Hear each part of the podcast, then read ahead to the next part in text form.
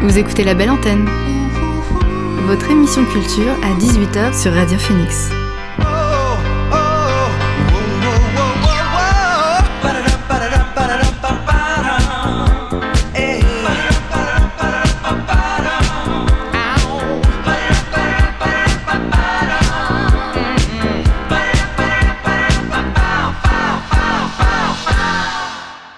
Bonsoir à tous et à toutes. Il est 18h sur Radio Phoenix. C'est l'heure de la belle antenne, votre dose quotidienne d'actu culturel.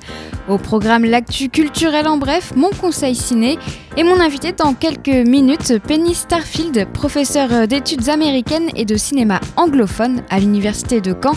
Elle nous parlera de la représentation des Afro-Américains au cinéma. Mais avant, le son du jour.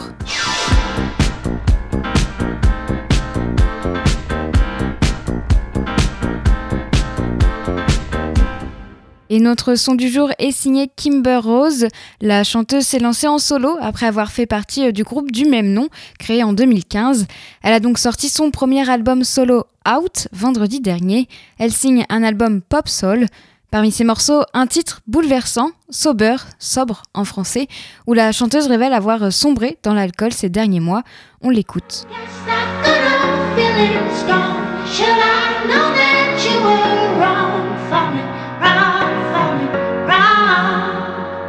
And now that I'm sober, my temperature's a little colder. I see it clearly now, only fair for you. Cause I was young, dumb, and broken.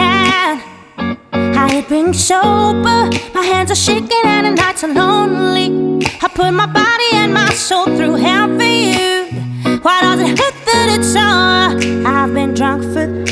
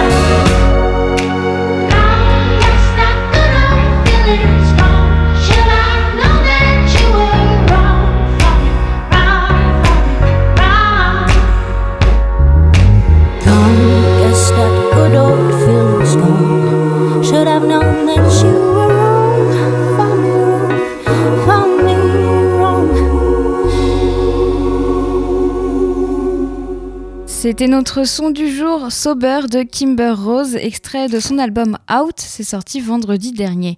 On viendra à la musique tout au long de cette émission. Pour le moment, on va parler de la représentation des Afro-Américains dans le cinéma avec mon invité du soir. L'invité du soir dans la belle antenne. Je reçois Penny Starfield, professeure d'études américaines et de cinéma anglophone à l'Université de Caen. Penny Starfield, bonsoir, merci d'avoir accepté mon invitation. Alors le mois de février aux États-Unis, il est consacré au Black Month History. C'est une célébration des contributions des Afro-Américains à l'histoire du pays.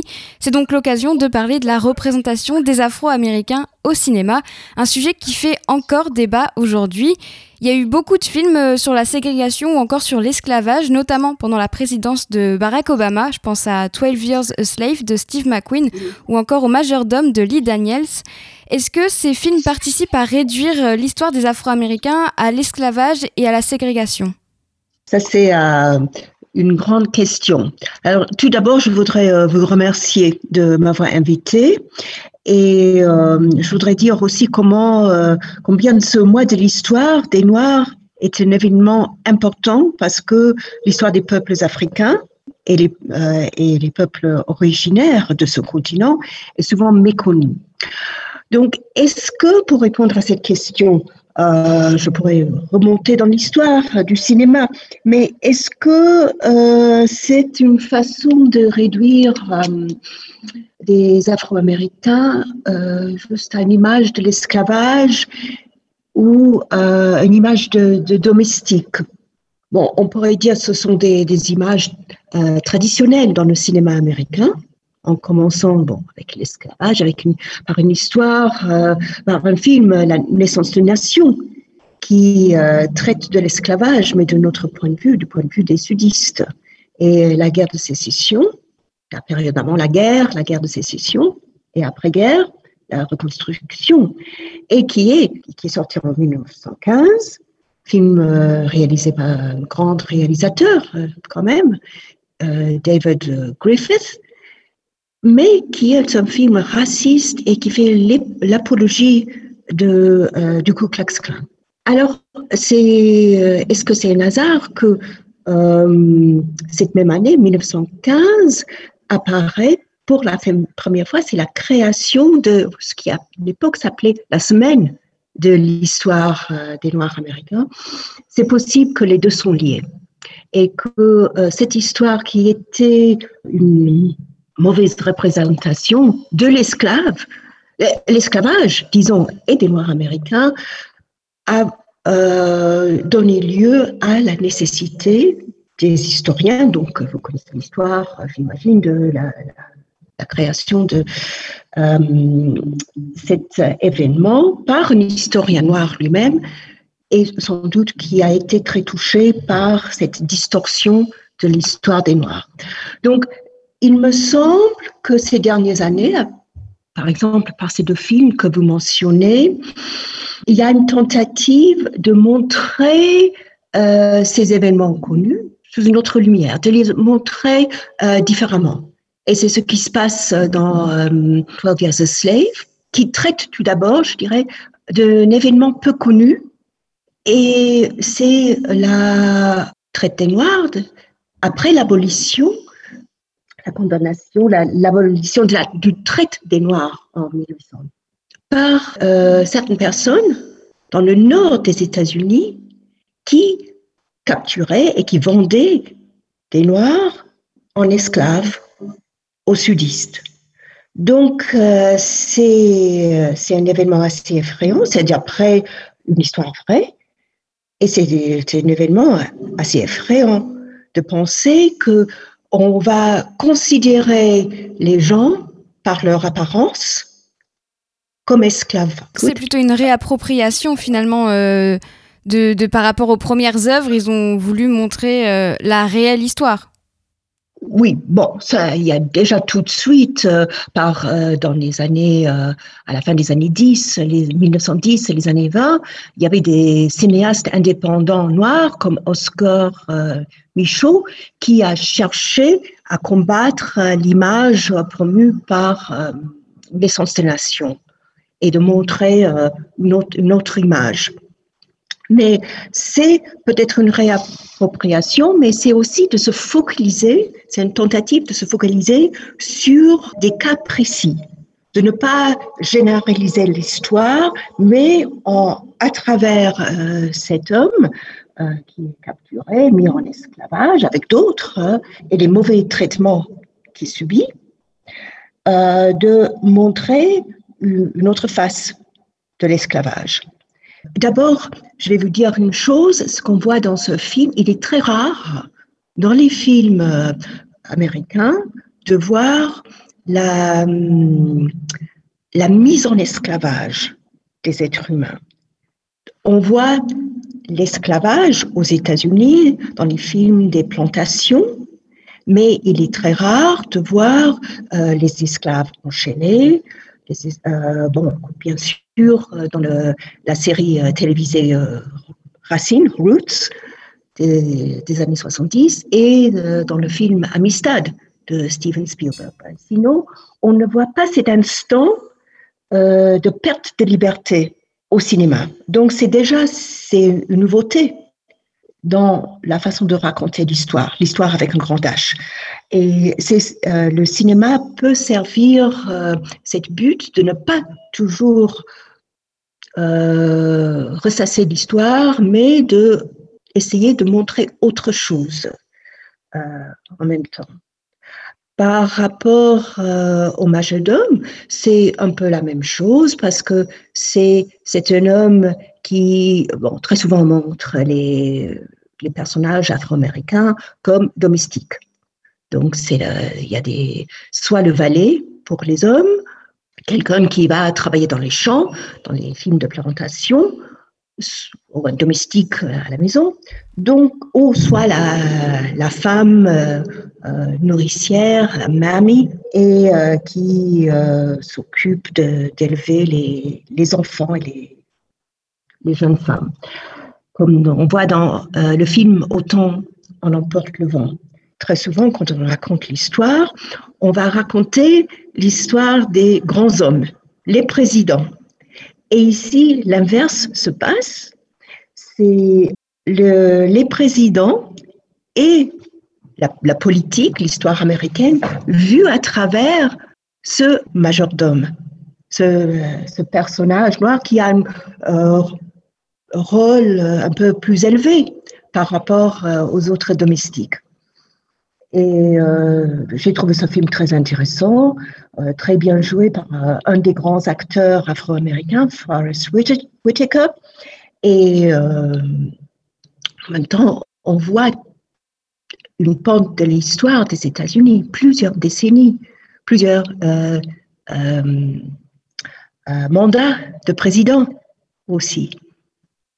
Alors Jordan Peele, le réalisateur de Get Out notamment, il avait déclaré dans une interview pour les cahiers du cinéma Quand j'écris Get Out, nous vivons dans ce mensonge de l'Amérique post-raciale, puisqu'un noir était président. Les gens voulaient penser que le racisme n'existait plus. Est-ce que pour vous, la présidence d'Obama, elle a eu un impact justement sur les sujets traités dans les films mettant en scène des Afro-Américains? C'est possible, c'est possible que euh, les Afro-Américains euh, se sont libérés à ce moment-là. Mais euh, je pense qu'un film comme Get Out a une autre ascendance, si vous voulez, et c'est plutôt des cinéastes euh, euh des années 70-80, un cinéaste comme Spike Lee, par exemple, qui commence déjà à changer l'image des, Afro-Américains au cinéma. Et donc, peut-être une, une période plus récente, euh, on a essayé de faire des, des, films plutôt à grand public, euh, comme justement euh, Le Majordome, ou bon, même des films qui reprennent l'histoire, comme Selma, aussi un excellent film, mais qui, qui cherche à raconter l'histoire, donc avec une grande H, des, des Noirs américains. Parce que euh, pendant des décennies, mais peut-être depuis toujours, l'histoire des Afro-Américains s'est passée en dehors de la grande histoire des États-Unis. Donc voilà euh, ce que je, pourrais dire sur ces films. Alors les films comme euh, Get Out ou Moonlight, Moonlight oui. C'est ça? Oui. qui, qui, a gagné un Oscar? Oui. Me du meilleur film, c'est ça. Aussi. Donc ces films-là aussi traitent euh, d'autres choses. Ce sont des histoires, peut-être pour Moonlight, une histoire plus personnelle, une histoire intime, très différente euh, des films qu'on a l'habitude de voir. Et euh, Get Out, encore une fois, oui, aussi, c'est l'histoire, euh, pourrait dire un peu de science-fiction. Euh, c'est l'histoire de euh, quelqu'un qui, qui n'est pas héroïque, disons, et, euh, mais en, même temps, c'est une histoire sur le racisme. Je pense que ces, ces cinéastes euh, cherchent à, montrer une autre face des États-Unis et puis aussi des, de la vie des Afro-Américains, des Afro-Américains, mais en même temps, ils sont concernés, surtout le réalisateur de Get Out, et j'attends de voir son dernier film, qui veut montrer que, le, que ce n'est pas fini, en fait. Et on voit ça bien dans, avec ce qui se passe dans la réalité, que le racisme existe encore et que cette partie de l'histoire euh, euh, des Afro-Américains euh, est toujours d'actualité. Alors il y a aussi des films qui dénoncent sans trop dénoncer pour plaire à la fois à un public blanc et à un public noir. Je pense par exemple à The Help, The Help, la couleur des sentiments de Tate Mhm. Taylor. Euh, D'ailleurs en juin dernier, après la mort de George Floyd, donc un homme tué euh, par un policier, un homme noir tué par un policier blanc, et donc en plein mouvement Black Lives Matter, la couleur des sentiments justement s'est retrouvée dans le top 10 des programmes les plus vus sur Netflix US parce qu'il n'est pas disponible sur Netflix en France. Et Mhm. beaucoup n'en étaient pas contents, notamment à cause de son côté euh, white savior. Est-ce que vous pouvez nous expliquer Oui. ce que c'est que ce côté, ce, ce- le, le white savior? Mais ça veut dire qu'on va, euh, et c'est ce qui se passe très souvent avec euh, la représentation des, des minorités, comme des Afro-Américains et des, euh, des Amérindiens. Très souvent, euh, on va euh, centrer l'histoire sur euh, un personnage blanc. Ou c'est euh, ce qui s'est passé au tout début, euh, dans, après-guerre, après la Deuxième Guerre euh, mondiale, lorsqu'il y a eu l'émergence d'un cinéma à message, et avec un grand acteur, Sidney Poitier. Mais dans ses premiers films, dans les années 50, il, très vite, il est devenu un star, mais il ne pouvait pas jouer seul dans un film. Il fallait toujours un acteur blanc à ses cô- côtés. Si vous voulez, euh, aussi un star, euh, Tony Curtis, euh, Glenn Ford, etc. Donc, et c'est après, dans les années 60, où il commence à jouer seul. Mais après, il va se trouver dans, dans la chaleur de la nuit, par exemple, à côté de, de notre acteur blanc. Je, parle de lui parce que c'était le premier acteur afro-américain de recevoir le- l'Oscar du meilleur acteur. Donc, pour un film où il joue seul, qui s'appelle euh, le- Les lys du, chant, je crois, Les lys des chants, de 1963.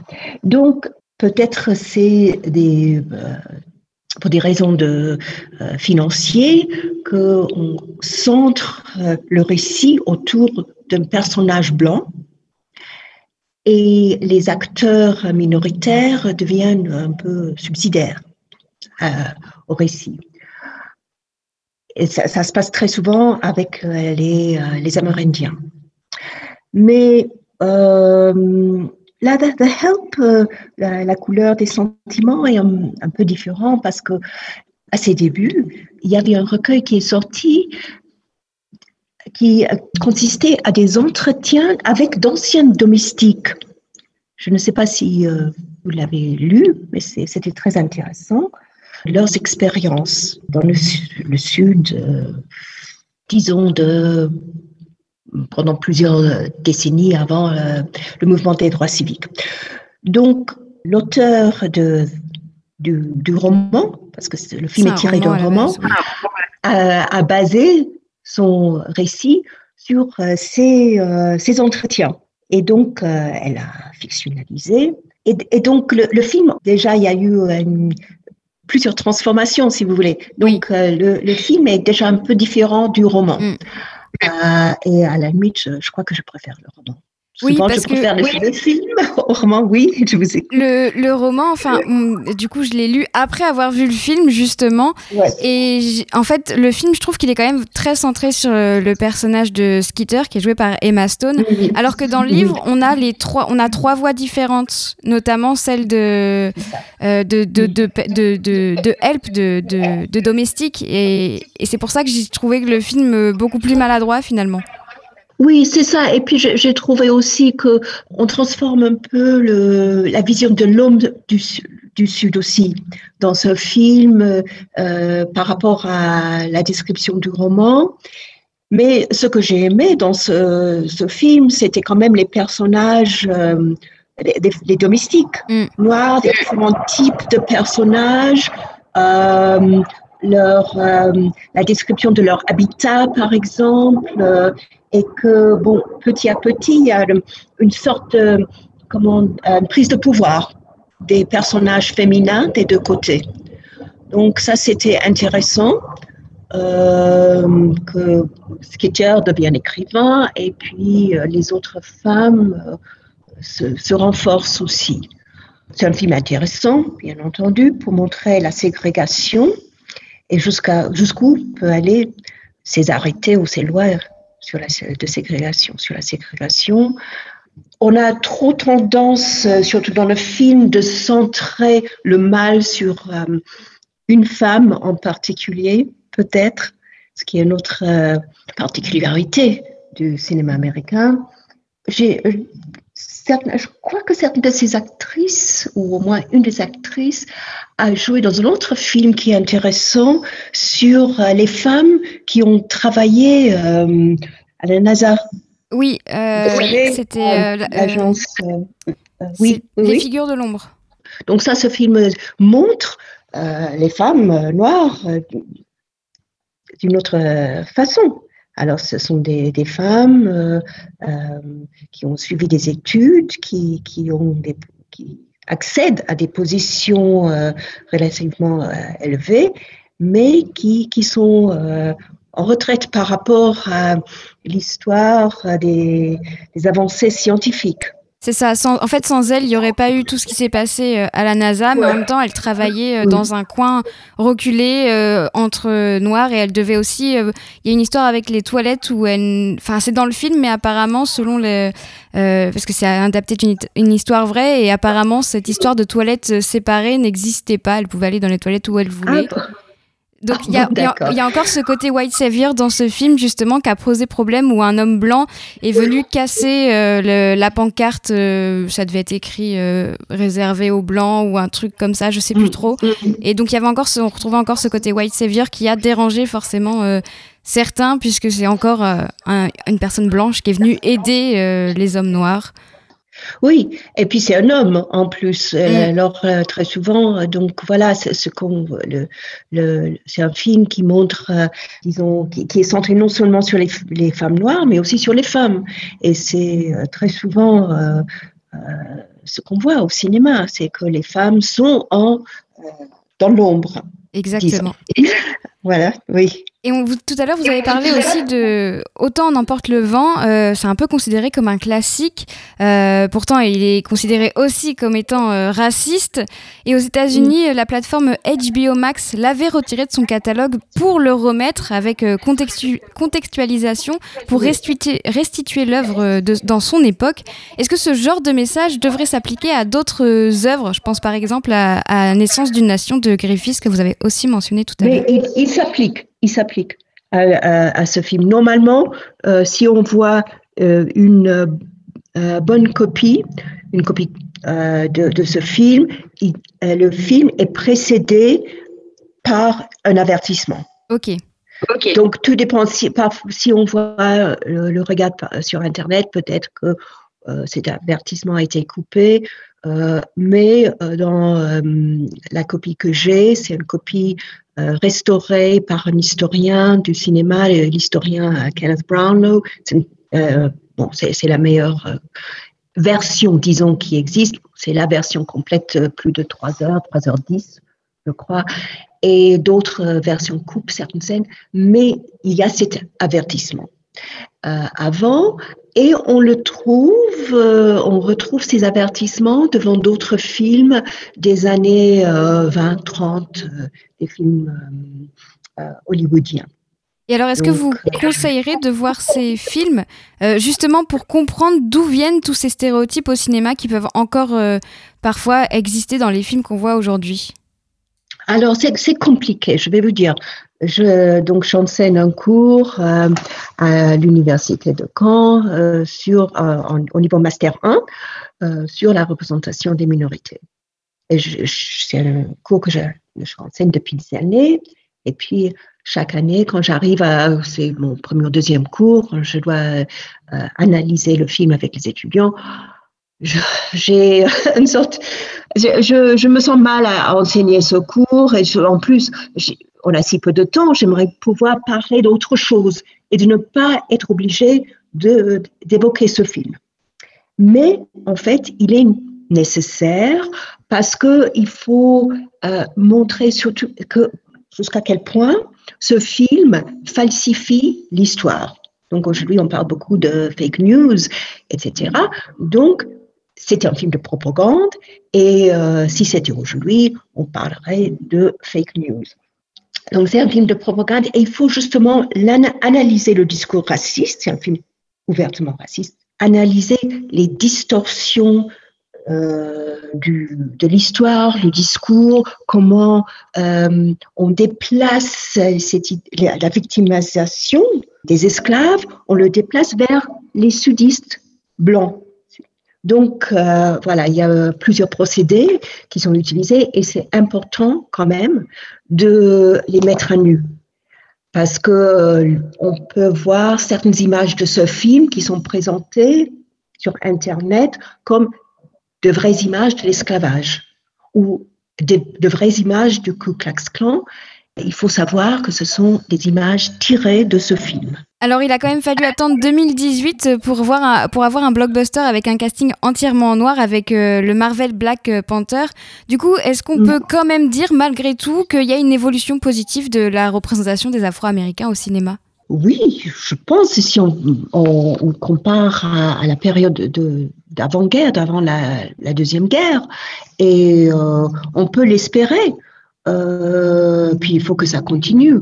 C'est sûrement pas assez, c'est sûrement pas assez. Et euh, il faut aussi que on arrive à voir des, des, personnages qui ne sont pas distingués uniquement par le fait qu'ils soient de telle ou telle minorité, mais soient distingués aussi par le fait qu'ils soient américains, par exemple.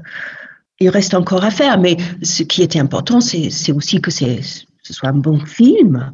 Et euh, donc, il permet de renforcer l'image d'un très bon acteur, euh, qui c'est tragique, qui n'a pas pu, euh, qu'il est décédé. Merci Penny Starfield d'avoir été avec nous sur la belle antenne. Je rappelle que vous êtes professeur d'études américaines et cinéma anglophone à l'université de Caen. Merci à vous. On marque une pause musicale avant de faire un point sur euh, l'actualité culturelle. L'artiste américain Bilal a collaboré avec euh, l'auteur-compositrice et interprète américaine Nikki Jean sur le titre Black Coffee in Bed, un mélange de funk, soul et pop. Pop, on l'écoute.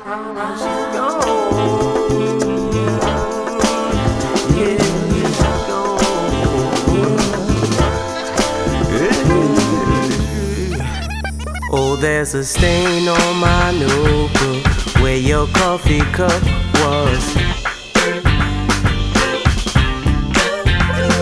Oh, yeah, there's ash in the pages. Now I got myself lost. I got myself lost. I was writing to tell you my feelings tonight.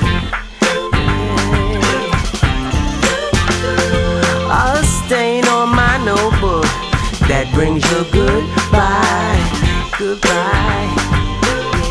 Yeah. Now she's gone. Now she's gone. And I'm back on the street. Back on the street. Staying on my notebook. There's nothing to read. Now she's gone. And I'm out in the front. Lips full of passion. Coffee in that you left me, I can hardly contain. Hardly contain all the hurt and the anger, the joy and the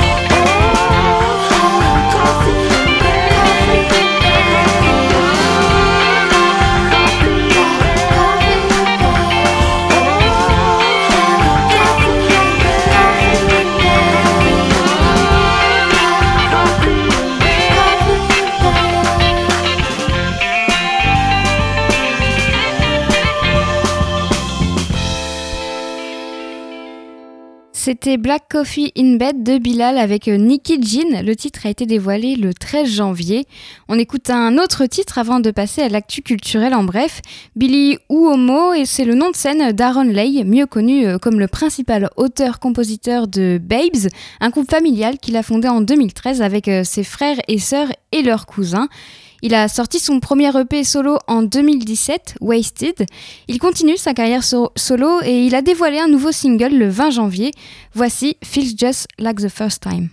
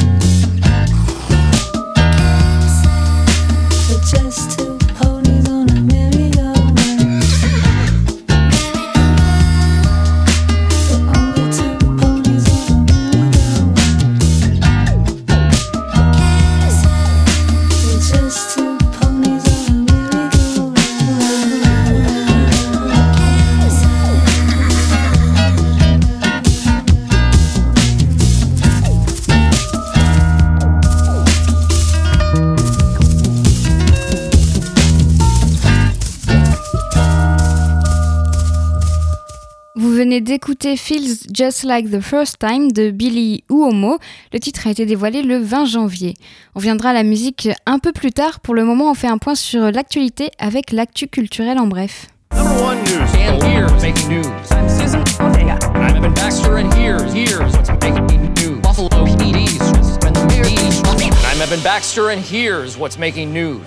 Le photographe Richard Aujar est mort.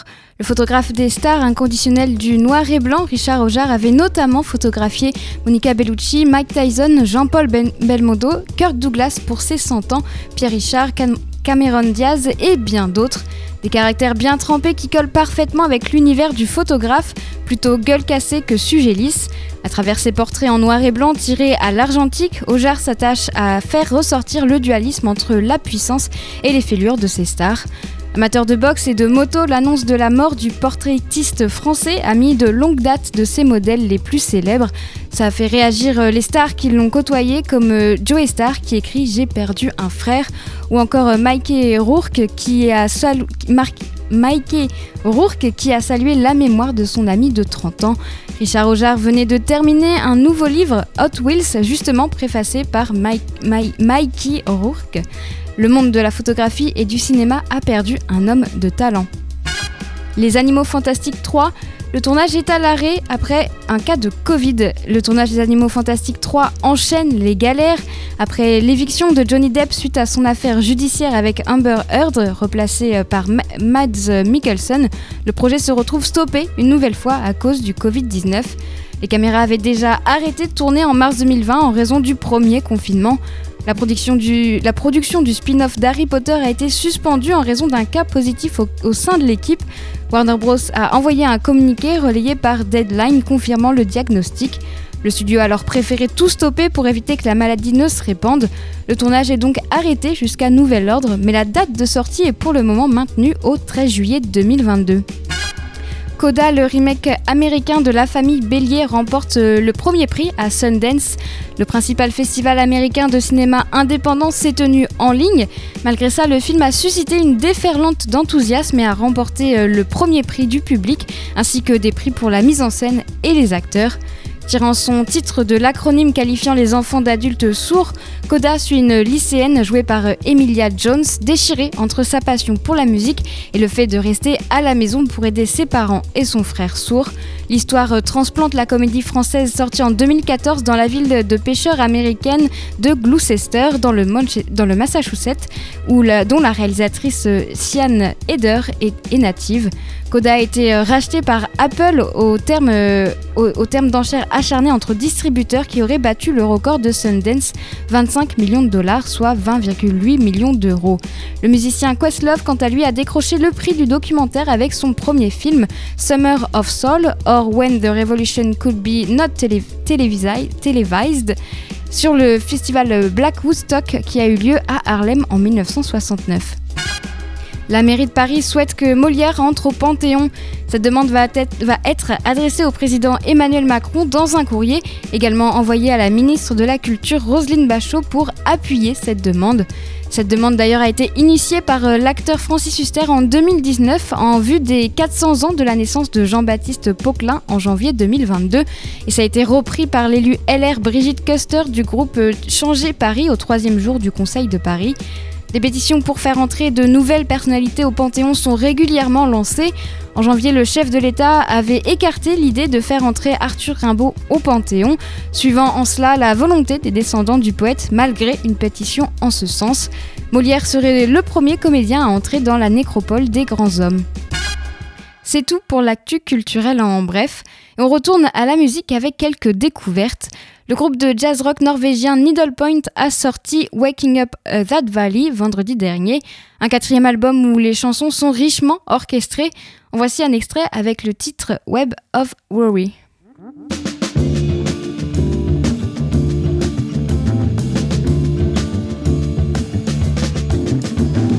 There's a web of worry hanging in the air. A heartfelt concern that embraces everyone in the room. So fragile you must tiptoe and bow your head in prayer. The talk at the tables was humble to the gloom. In the darkest corner of a little barn, some people are gathered, so close, an anxious circle of heads, speaking low, the voices like threads, tying them together.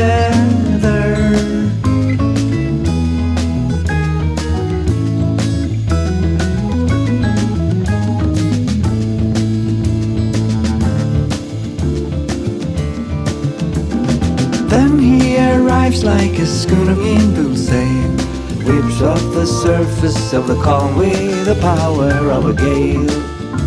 Now there's an empty corner in a little bar. His lack of awareness unraveled their bonds. Broken was the circle of heads, just because his urge was so strong to talk about the weather.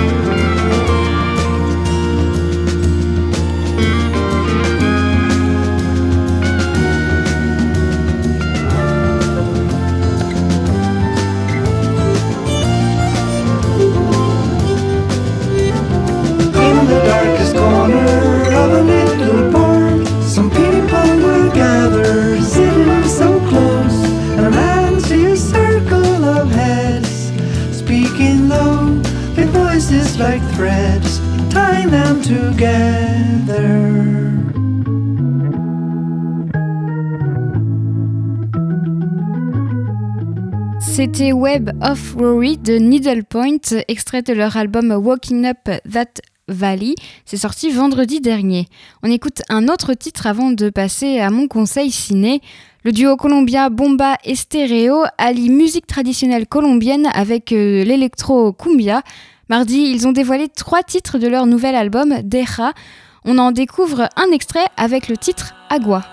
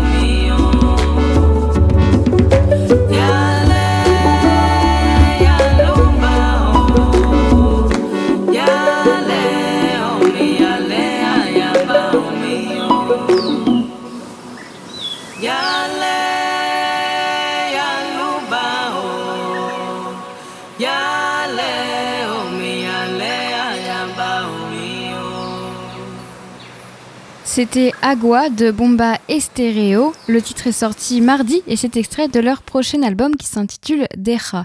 On retournera à la musique en fin d'émission. Pour le moment, on va, on, on va parler cinéma. Cette fois-ci, ce n'est pas une découverte ciné que je vous présente, mais un conseil ciné. Non, c'est pas vrai. N'est rien d'Humphrey Bogart. Rien du tout. On fait du cinéma comme d'habitude. Puisque les États-Unis célèbrent le Black Month History, je vais vous présenter durant tout le mois de février des films qui me paraissent nécessaires pour euh, comprendre et s'éduquer, notamment sur les violences et discriminations que subissent les Afro-Américains. Alors du coup, mon conseil ciné, c'est euh, The Hate You Give de George Tillman Jr. Sorti en 2018, c'est une adaptation du roman du même nom d'Angie Thomas de 2017, un film qui traite de deux sujets importants, le dualisme et le racisme. Star, joué par Amanda Stenberg, est témoin de la mort de son ami d'enfance Khalil, joué par Algie Smith, tué par un policier blanc lors d'un contrôle de police. Star doit trouver sa voie et se battre pour que justice soit faite malgré les nombreuses pressions de sa communauté.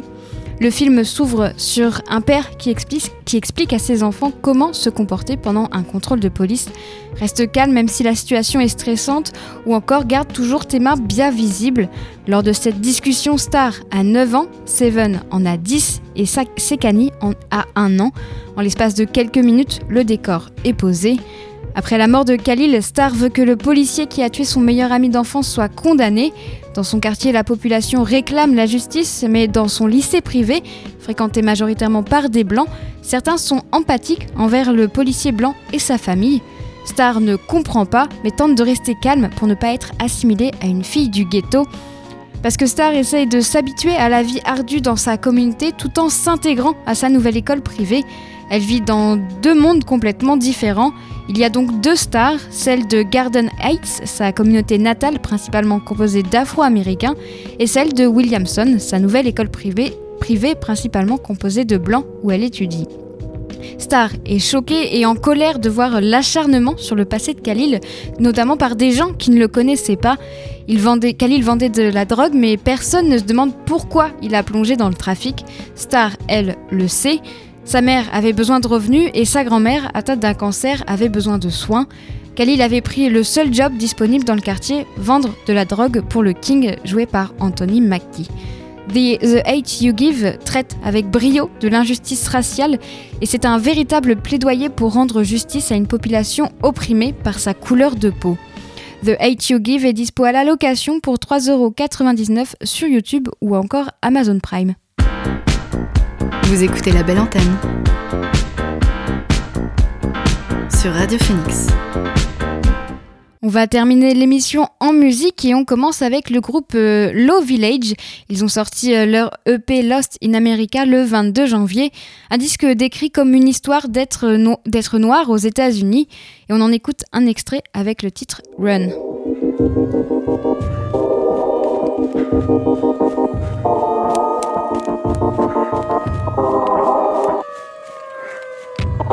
You know how it feels to be a black person in America? I got this nigga over here not saying nothing, and I got this nigga over here not reading the room. Now, I don't know about you, but personally, I'm over saying rest in peace.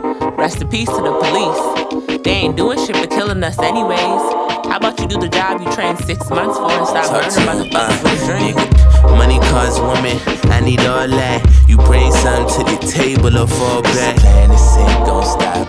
You touch Them niggas sit and pray that we flop. I'm out my business and get to the guap. I know know you see it. Alexa, please play Young Jack. My rap's like Mona Lisa with melanin. Real nigga, far too genuine. Heart racing, full of adrenaline. And that's why on everything when I leave this earth. It's gonna be on both feet, never knees in the dirt. God body, I create waves so you can surf. Red or blue pill, decide what's worse. On the TV, I see mass hysteria. Picking signs of virus spreading like malaria. Uh, everyone got it, you could be a carrier. White supremacists believe we inferior. This ain't a rich shit. Millis Apple Watch. The heist went left, the plan was botched. We had to escape on a My foreign nigga guy. got caught with a burner. The judge gave him eight. I swear I never say your honor. Honestly, your daughter's in my soul while she pack a pipe. Whoever knew she'll live a devilish life. My dark twisted fantasy is one hell of a life. Look, uh, my auntie still smoking cigarettes. The doctor said she had lung cancer. Came home and smoked another pack. It's the end of the month. How she afford that? Look, if you a big stepper, some niggas be your doormat. It's in my I'm right off La Fontaine. Look, I'm right off La Fontaine. Don't need to text me, I can see you through the peephole. And leave them swishes at the door, cause I don't need those. Hozo Conseco, Cuban cigars, you can only buy these with pesos.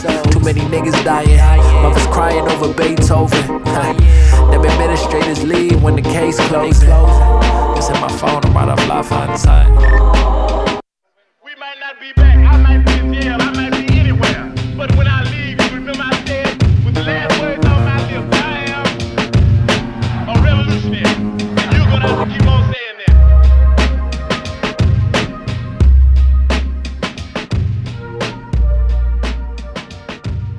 C'était Run de Low Village. Le titre est extrait de leur EP Lost in America. C'est sorti le 22 janvier.